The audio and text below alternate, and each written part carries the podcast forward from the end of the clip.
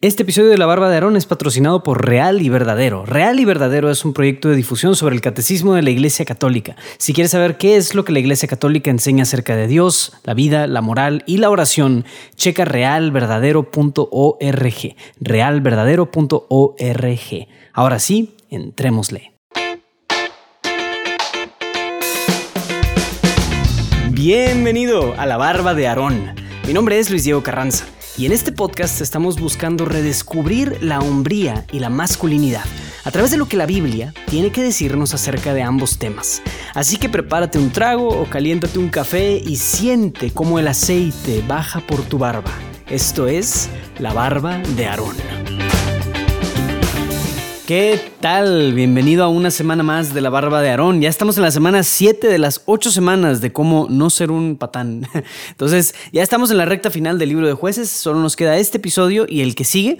Y ya a este punto del libro de jueces, a partir del capítulo 17, ya no nos narran historias de jueces, sino que prácticamente lo que sucede en Israel es por así decirlo, un grandioso y reverendo caos. Entonces, a partir de ese caos, pues nos narran historias de cómo estaba viviendo el pueblo, qué estaba sucediendo en Israel durante esta época del gran caos. Entonces, pues son historias un poco tristes eh, que se van poniendo de mal en peor. Yo creo que la de hoy no está tan fea, pero la de la próxima semana es de las peores historias que la Biblia nos puede narrar. Entonces, en fin, estas cosas pues sucedieron en Israel y son historias de nuevo adicionales, que lo que están ahí en la Biblia para simplemente darnos perspectiva de cómo estaba Israel en ese entonces, que ya no había jueces. Y curiosamente, cada vez que como que se cierra un pedazo de estas historias, nos, el autor nos pone esta frase, nos dice, en aquel tiempo no había rey en Israel y cada uno hacía lo que le parecía bien es decir, el pueblo estaba abandonado completamente a lo que cada quien pensara que fuera lo correcto. Y era súper, súper común, o sea, era muy, muy desgarrador ver cómo el pueblo estaba abandonado al criterio de, pues, saber quién. Entonces, ese es el caso específico para nuestro personaje de hoy, que no es un juez, pero sí es un personaje, y es Mica. Vamos a escuchar del capítulo 17 del libro de jueces. Había en la montaña de Efraín un hombre llamado Micayehu en cierta ocasión dijo a su madre, los mil cien ciclos de plata que te quitaron y por los que lanzaste una maldición, incluso oí que dijiste, esa plata la tengo yo, yo la robé. Su madre le respondió, que mi hijo sea bendito de Yahvé, y él le devolvió los mil cien ciclos de plata. Su madre le dijo, yo había consagrado solemne y espontáneamente por mi hijo esta plata a Yahvé, para hacer con ella una imagen y un ídolo de fundición, pero ahora te la devuelvo. Pero él restituyó la plata a su madre. Su madre tomó doscientos ciclos de plata y los entregó al fundidor. Este hizo una imagen y un ídolo de metal fundido, que quedó en casa de Mica Este hombre, Mica, que tenía un santuario, hizo un efod y unos terafim e invistió a uno de sus hijos que vino a ser su sacerdote. En aquel tiempo no había rey en Israel, y hacía cada uno lo que le parecía bien. Había un joven en Belén de Judá, del clan de Judá, que era levita y residía allí como forastero. Este hombre dejó la ciudad de Belén de Judá para ir a residir donde pudiera. Haciendo su camino llegó a la montaña de Efraín, a casa de Mica. Mica le preguntó, ¿De dónde vienes? Le respondió, soy un levita de Belén de Judá. Vengo de paso para residir donde pueda. Mica le dijo, Quédate en mi casa y serás para mí un padre y un sacerdote. Te daré diez ciclos de plata cada año, más el vestido y la comida. El levita accedió a quedarse en casa de aquel hombre, y el joven fue para él como uno de sus hijos. Mica invistió al levita. El joven fue su sacerdote y se quedó en casa de Mica. Y Mica pensó, ahora sé que Yahvé me fortalecerá, porque tengo a este levita como sacerdote. Palabra de Dios. Ah, pues este es el interesante compadre, el Mika. Y pues, eh, o sea, es interesante ver que como pues está estamos en la, de nuevo, geográficamente estamos ubicados en la región montañosa de Efraín, más o menos por donde, donde escuchamos que estaba nuestro querido Jefté hace unos episodios, que de nuevo era una zona completamente entregada al paganismo. O sea, es decir, ya las nociones de, oye, pues quién era Yahvé, pues estaba perdidísimo. Cada quien tenía su propia idea de quién era Dios. Entonces, pues lo que sucede aquí es que, pues sí, a casa le hace fácil hacerse un ídolo y tener su santuario personal. Y pues tener sus sacerdotes que él mismo invistió y pues eh, este, instauró. Entonces, bueno, eso sucede ahorita en lo que leímos. Pero después lo que sucede es que los de la tribu de Dan, que la tribu de Dan estaba más al norte todavía que la tribu de Efraín y demás, o sea, eran la tribu que más estaba ubicada en el norte, esa era la tribu de Dan, están buscando conquistar un territorio. Y mientras van de paso por esta región de Efraín, con, sus, con su gente y demás, encuentran este santuario privado de Mica y toman el santuario, le roban el efod y el ídolo al pobre Mica. Y eso sucede un capítulo después. Entonces, lo que sucede es que se instaura el santuario privado, o más bien no, el santuario pagano de Dan de la tribu de Dan. Entonces la tribu de Dan tiene este santuario pagano que se mantiene hasta, pues no sé si decir cuántos años, pero mínimo varios siglos, se queda este santuario pagano en la tribu de Dan, que resulta terminar siendo uno de los santuarios paganos más importantes en el antiguo Israel. Es muy triste. Entonces, jueces nos da esta historia para decirnos que pues a partir del paganismo privado de este hombre, de ahí surge un paganismo importante para Israel, que era el de la tribu de Dan. Surge de ahí. Entonces los danitas se roban el ídolo y lo hacen de una manera muy, muy descarada y grosera, en fin. Es muy triste.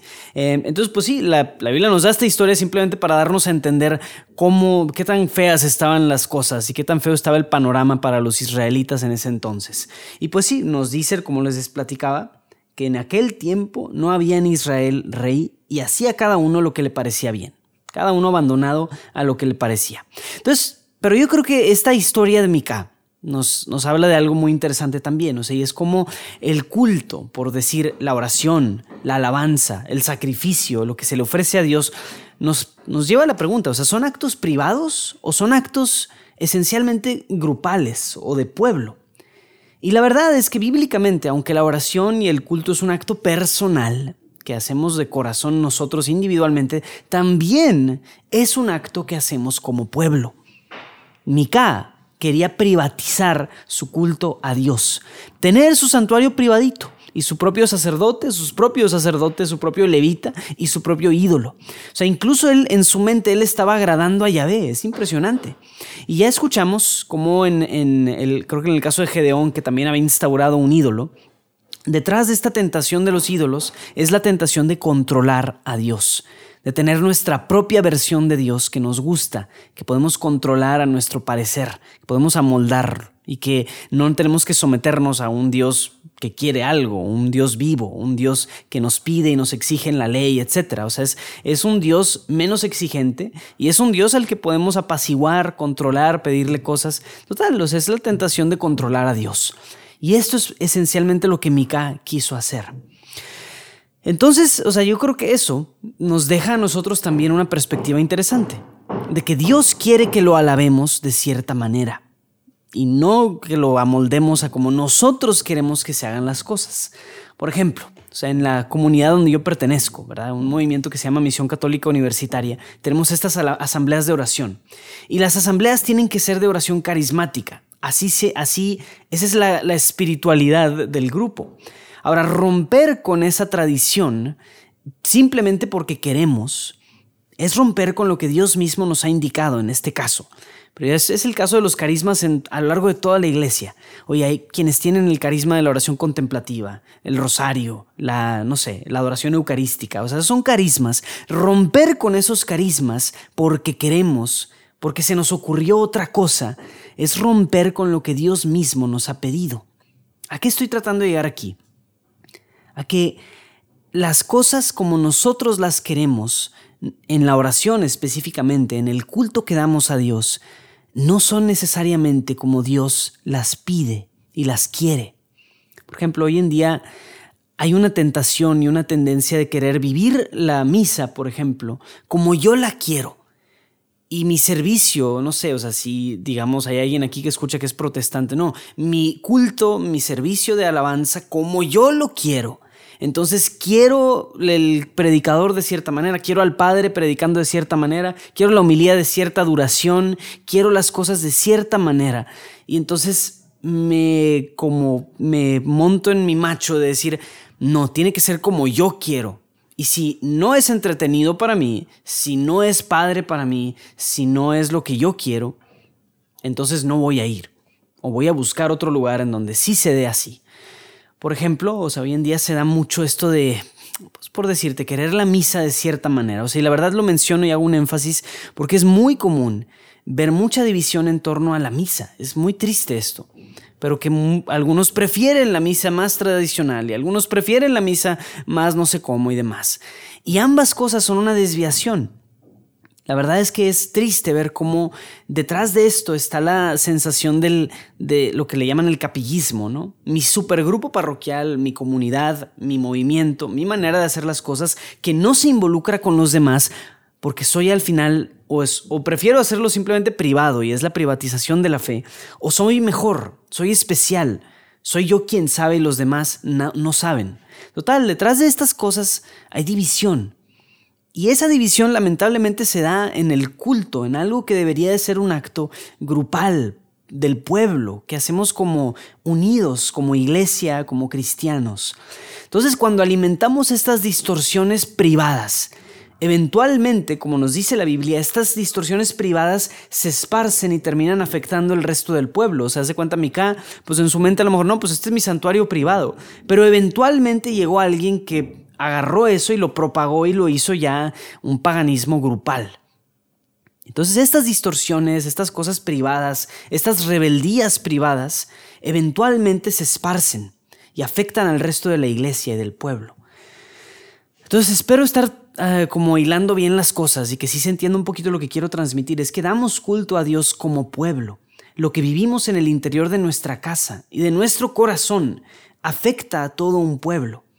Entonces este es un primer aterrizaje que quisiera como conectar aquí. O sea, esto, a pesar de que suena un poco como espiritual y demás, sí tiene una implicación social.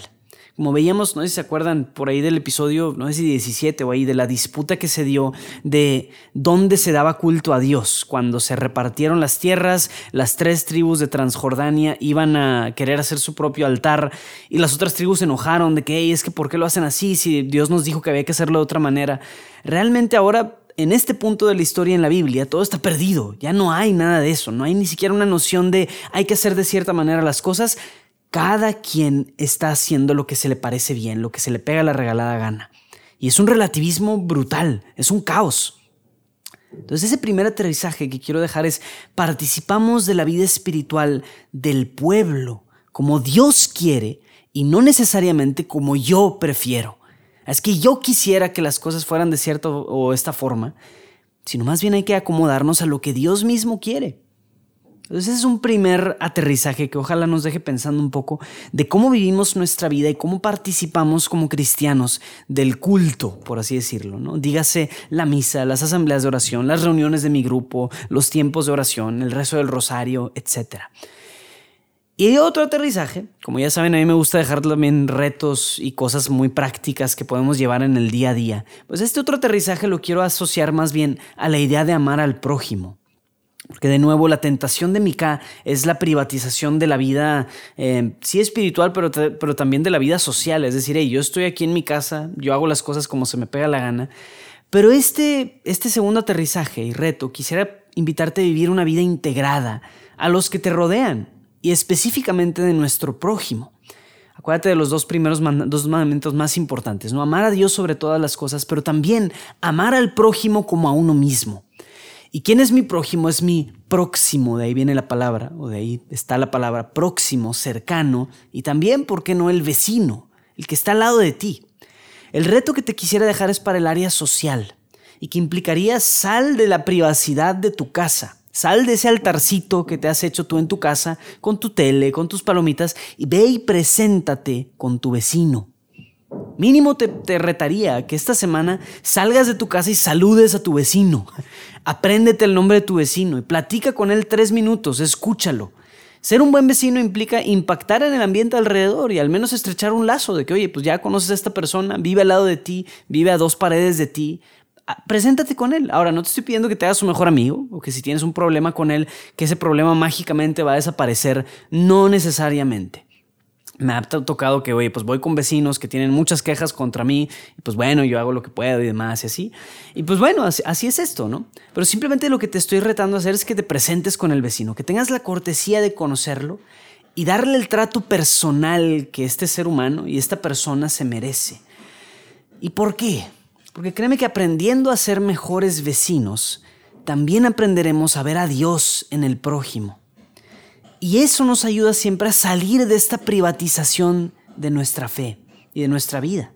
Salir de esa privacidad como absolutista que tenemos, soberana de nuestra comodidad y de querer estar nosotros en el centro de nuestras vidas, y salir al encuentro del otro, tratarlo como persona, nos ayudará a ver a Dios en el prójimo. Nos ayudará a poder identificar en Dios o a Dios mismo en esta otra persona que está a dos paredes de mí. Y quién sabe, a lo mejor y sí pueden hacer una amistad, o quién sabe, incluso me puede ayudar a estar más atento a las necesidades a mi alrededor. Entonces es lo que yo te invitaría a hacer esta semana. Y bueno, nos vemos en la próxima, próxima semana, en el próximo episodio de La Barba de Aarón. Ánimo.